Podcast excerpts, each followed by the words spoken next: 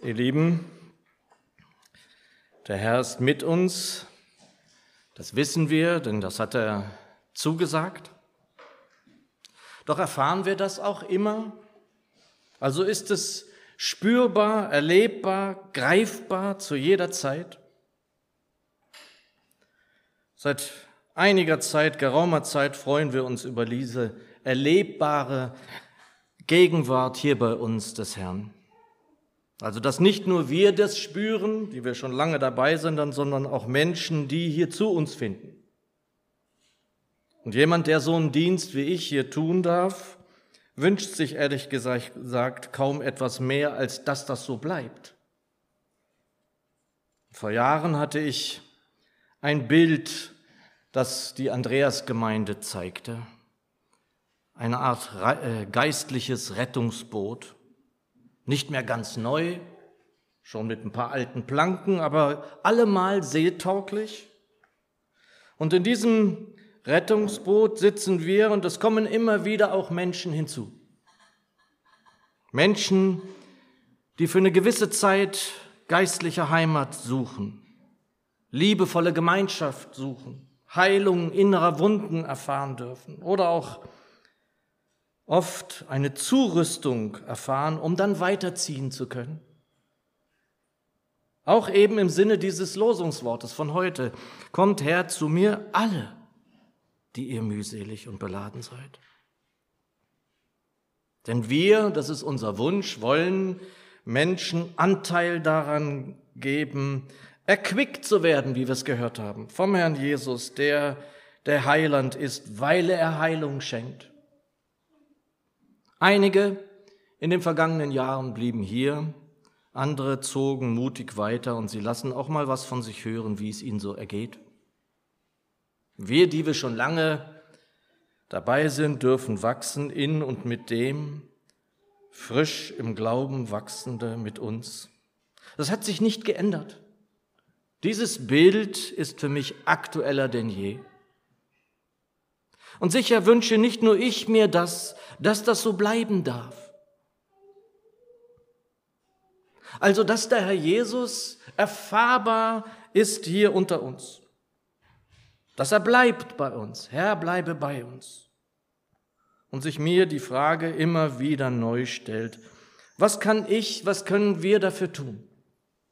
Und deshalb möchte ich mit euch heute Morgen von einem Wort ausgehen, das eigentlich am Ende eines Gottesdienstes stehen sollte, denn es ist ein Schlusswort des Apostels Paulus aus dem zweiten Korintherbrief. Wenn ihr die Bibel aufschlagen mögt, zweiter Korintherbrief, ganz am Ende, die letzten drei Verse. 2. Korinther 13 also, Verse 11 bis 13 und ich lese sie uns zunächst in der neuen Genfer Übersetzung, wo es heißt, damit komme ich zum Schluss, liebe Geschwister. Freut euch, lasst euch zurechthelfen, nehmt euch meine mahnenden Worte zu Herzen, richtet euch ganz auf das gemeinsame Ziel aus und lebt in Frieden miteinander. Dann wird der Gott der Liebe und des Friedens mit euch sein. Grüßt einander mit einem Kuss als Ausdruck dafür, dass ihr alle zu Gottes heiligen Volk gehört.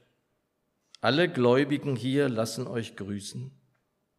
Die Gnade unseres Herrn Jesus Christus, die Liebe Gottes und die Kraft des Heiligen Geistes, der euch Gemeinschaft untereinander schenkt, sei mit euch allen. Und so danke, Herr, dass du hier bist, dass du gegenwärtig bist. Nicht ein Gott bist, der auf irgendeinem Thron sitzt, weit, weit entfernt, sondern du bist hier durch deinen Geist. Herr, führe uns nun durch dein Wort. Amen. Es gibt also keine Selbstverständlichkeit, wenn es erfahrbar ist, was wir gerade unter uns hier seit geraumer Zeit erfahren dürfen. Das sehe ich aber übrigens, wenn ich in anderen Gemeinden unterwegs sein darf, immer mal wieder. Gemeinden haben, wie wohl auch einzelne Nachfolger und Nachfolgerinnen, Wüstenfahrten zu durchstehen. Manchmal Manchmal ist das Wirken des Geistes kaum oder vielleicht gar nicht zu spüren. Sind wir seine Kinder, sind wir versiegelt mit dem Geist Gottes, dann ist er in uns Wir alle sind mit seinem Geist getränkt, heißt es in 1. Korinther 12, Vers 13. Und dennoch ist es eben auch möglich, dass wir ihn dämpfen, wie die Schrift sagt, oder gar betrüben. Eine Gemeinde, die in Spaltung, die im Streit liegt, wird so sicher den Geist nicht spüren wie eine Gemeinde, die unablässig darum bemüht ist, Frieden zu halten. Die Gemeinde Jesu soll an der Liebe erkannt werden. Und ist dies nicht der Fall, wird kaum der Geist so spürbar gegenwärtig sein wie in Gemeinde, die an der Liebe Jesu erkannt wird. Übrigens heißt es in Johannes 13, Vers 35, daran wird jedermann erkennen, dass ihr meine Jünger seid, wenn ihr Liebe untereinander habt. Daran wird. Haben wir also in Gemeinde Streit, Spaltung, Krach, werden die Jünger Jesu dann erkannt? Jedermann wird also Jünger Jesu erkennen, und zwar daran, an der Liebe. Was aber, wenn sie daran so nicht erkannt werden? Sind sie dann noch Jünger Jesu? Das mag einmal ein anderer entscheiden. Für mich ist es das Erste, was ich bedenke, wenn es um Gemeinde geht. Das ist das Erste, woran ich denke.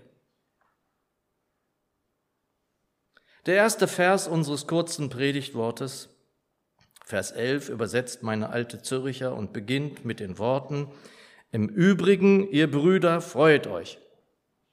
Also zunächst mal sollen sich nur die Brüder freuen, oder? Die neue Genfer überträgt, liebe Geschwister. Und wir sollten wissen, dass im Urtext tatsächlich Brüder steht.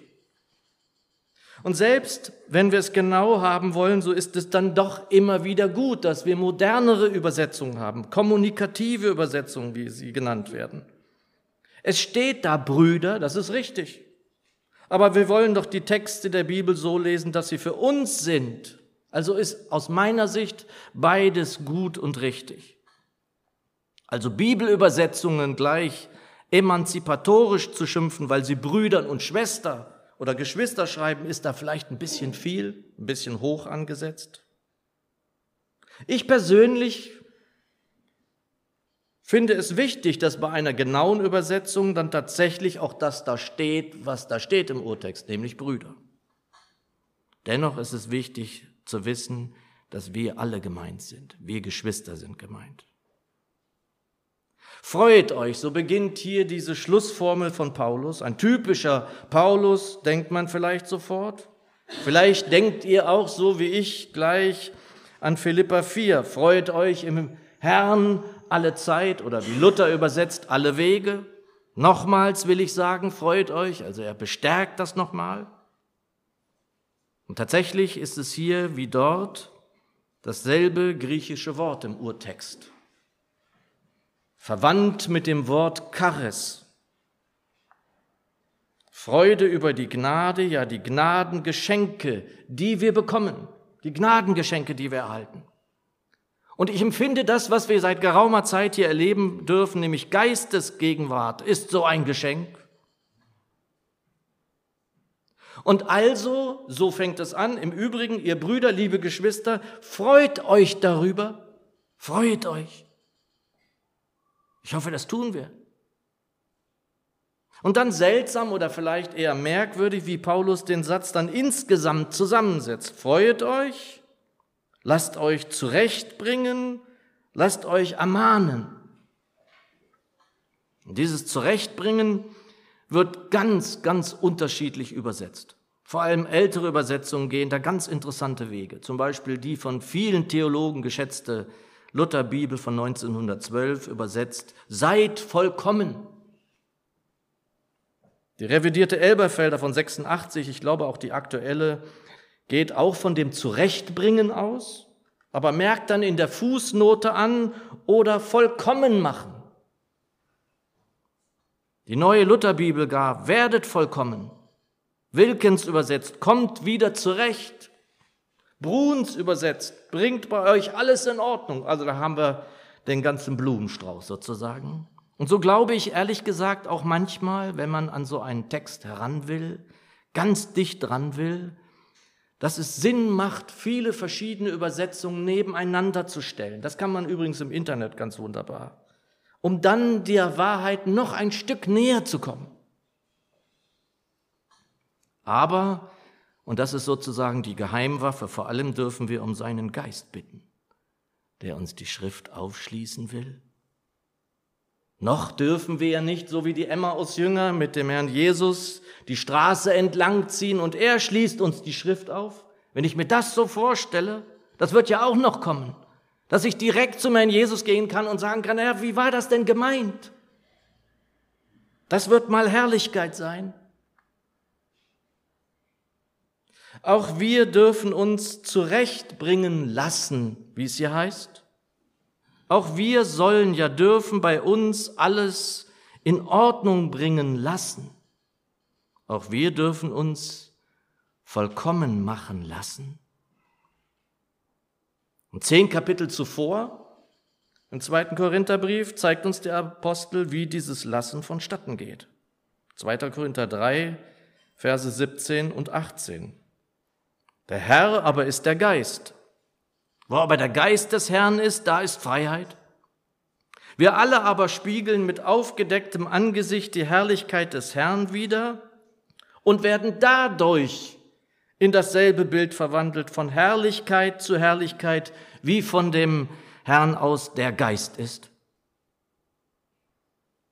Denn dass wir uns selbst nicht vervollkommnen können, das wird ja nun jedem von uns klar sein. Haben wir vorhin auch wieder gehört. Ich glaube, Isolde hat es vorgelesen. Ohne ihn können wir nichts tun. Es ist der Geist Jesu, der es macht. Also lasst euch zurechtbringen, lasst euch vollkommen machen. Das kann kein Gemeindereferent, das kann kein Prediger, kein Pastor, kein Evangelist, kein Ältester. Das ist dem Geist Gottes vorbehalten. Er allein kann uns in das Bild des Sohnes verwandeln, wie es eben zu hören war, und werden dadurch in dasselbe Bild verwandelt von Herrlichkeit zu Herrlichkeit, wie von dem Herrn aus der Geist ist. Wenngleich es durchaus dazu auch Lehre, auch Ermahnung, Ermunterung, Lobpreis und vieles mehr braucht, wie wir aus den Schriften wissen dürfen. Doch noch einmal, und das ist etwas, was mir immer wieder gezeigt wird, dass ich das von hier vorne im Moment sagen soll, Anfänger, Vollender, ja, der Wollende und der Vollbringende ist der Geist Jesu in dir und mir. Er allein. Und wer den Geist Jesu eben nicht hat, der ist nicht sein, so sagt es der Apostel Paulus. Römer 8, Vers 9. Ihr jedoch seid nicht im Fleische, sondern im Geiste, wenn anders Gottes Geist in euch wohnt. Wenn aber jemand Christi Geist nicht hat, der ist nicht sein. Der Geist Gottes in uns wird das alles vollbringen, wenn wir tun, was hier steht. Freut euch. Das ist sozusagen der Türöffner. Lasst euch zurechtbringen vom Geist Gottes und lasst euch ermahnen durch Lehre der Apostel, durch Worte des Herrn Jesus, durch die Schrift, durch Lehre, durch Verkündigung, durch Bibelstudium, durch Bibelstunde, durch Selbststudium. Alles Dinge, die wichtig sind, um da voranzuschreiten. Und dann weiter in Vers 11, seid gleichgesinnt, haltet Frieden. Und dieses eines Sinnes, also gleichgesinnt zu sein, das erscheint uns ja oft aus menschlicher Sicht schier unmöglich. Das ist es aus den eigenen Stücken heraus auch. Wir können uns hier mit hochrotem Kopf anstrengen. Wir werden sofort daran scheitern und auch später scheitern. Immer wieder fällt es dann auf dieses Wort des Herrn Jesus zurück. Ohne mich könnt ihr es nicht tun. Anders geht es nicht. Und es ist mir wichtig, das zu sagen, da er ja beim Vater zu Rechten sitzt, ist es wieder der Beistand, ist es wieder der Helfer, der Paraklet, der Heilige Geist in allen Dingen deines und meines Glaubens, der dann hier einspringt. Das ist der Stellvertreter. Ja, der Geist macht lebendig. Er ist es, der uns dazu überhaupt befähigt, eines Sinnes sein zu können. Und wir werden das nicht, sagen wir mal, in Fragen des Fußballs oder so sein, als malten wir uns jetzt Eintracht auf die Andreasgemeinden fahren und sind dann sofort alle Fans eines Vereins, der Bundesliga. Eintracht Frankfurt zum Beispiel. Eines Sinnes macht uns der Geist Gottes in Fragen des Glaubens, in Fragen des Schriftverständnisses, in Fragen des Auftrags, den wir zu erfüllen haben oder der Aufträge und mehr. Denkt an die letzte Gemeindeversammlung. Wie oft gab es da ein einstimmig? Das macht der Geist Gottes in uns. Wir streben ja hier keine Gleichschaltung an. Das will keiner von uns haben. Nein, wir sind seine Kinder, wenn wir uns von seinem Geist leiten lassen. Römer 8, Vers 14.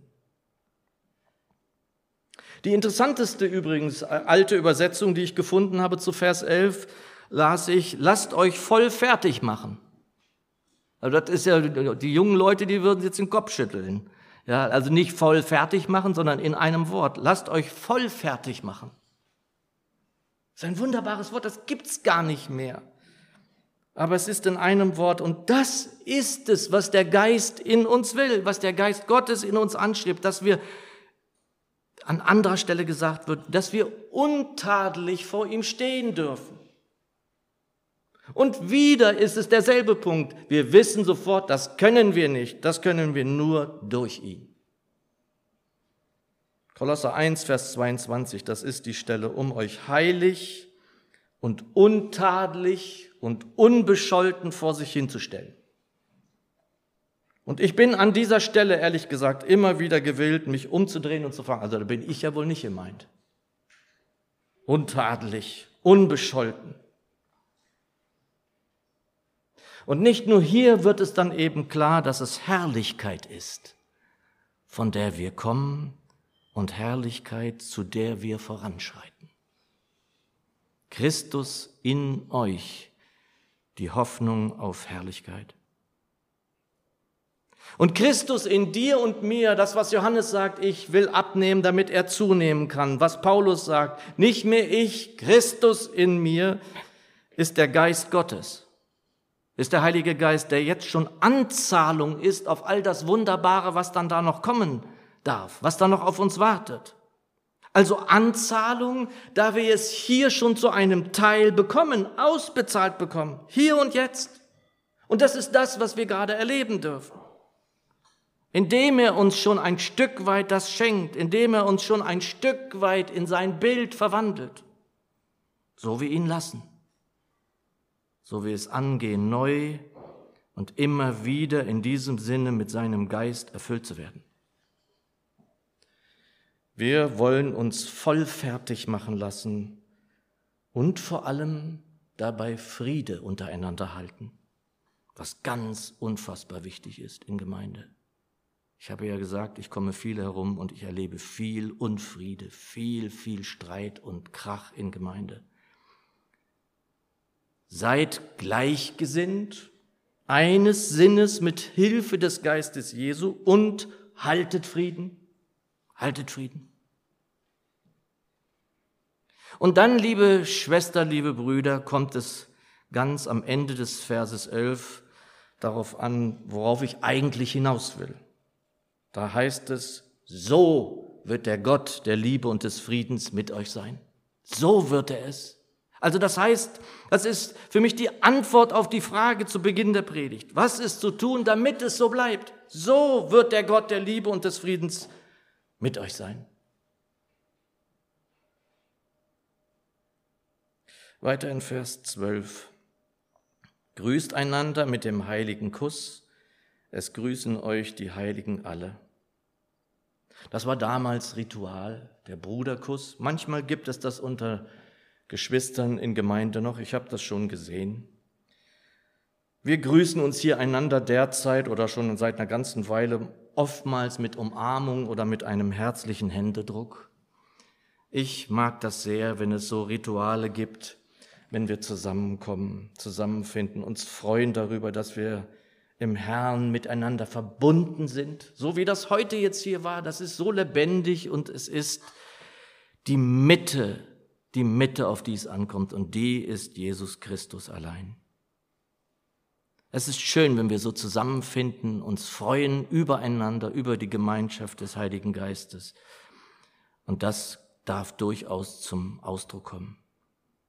Wir kommen zum Schluss unseres Predigtwortes, zum, äh, zum Schluss der Predigt und auch des zweiten Korintherbriefs. Vers 13, die Gnade des Herrn Jesus Christus und die Liebe Gottes und die Gemeinschaft des Heiligen Geistes sei mit euch allen. Und ich liebe das. Da braucht's nicht großartige Theologien zur Dreieinigkeit oder Trinität, wie es ja manchmal noch wichtiger genannt wird. Hier ist alles zu finden. Die Gnade des Herrn Jesus Christus und die Liebe Gottes und die Gemeinschaft des Heiligen Geistes sei mit euch allen. Das darf uns alles sagen. Denn die Gnade des Herrn Jesus ist ja nicht so, dass sie nur bei ihm zu finden sei. Und die Liebe ist ja auch nicht nur des Vaters, des Allmächtigen. Sie sind eins. Und da passt nun wirklich ein einziges Mal dieses Bild. Da passt kein Blatt dazwischen. Nicht zwischen Vater, nicht zwischen Sohn, nicht zwischen Geist. Kein Blatt passt dazwischen. Und am wichtigsten ist mir an diesem wundervollen Segenswort, die Gemeinschaft des Heiligen Geistes sei mit euch allen. Die Gemeinschaft des Heiligen Geistes. Wenn wir hier so zusammenfinden dürfen wie heute, dann stiftet er die Gemeinschaft untereinander mit ihm, in ihm. Und deshalb ist das auch so, dass wir froh sein dürfen und die Jünger froh sein durften, dass der Herr Jesus zum Vater zurückging, damit der Geist kommt und ewig bei uns bleibt. So heißt es. Der Geist Jesu, den wir dringend brauchen, ist uns durch den Heiligen Geist gegeben. Es ist nicht nur einfach Gemeinschaft, das kann ja auch schon schön sein, es ist heilige Gemeinschaft der Heiligen. In und durch den Heiligen Geist, der uns in Wahrheit zum Herrn Jesus, und zum Vater damit führt. Die Zürich übersetzt Vers 13, die Gnade des Herrn Jesus Christus und die Liebe Gottes und die Gemeinschaft des Heiligen Geistes sei mit euch allen. Amen. Schwester, lasst uns gemeinsam vor seinen Thron treten und alles ihm bringen, was uns quält, was uns freut. Er liebt das, wenn wir zu ihm kommen.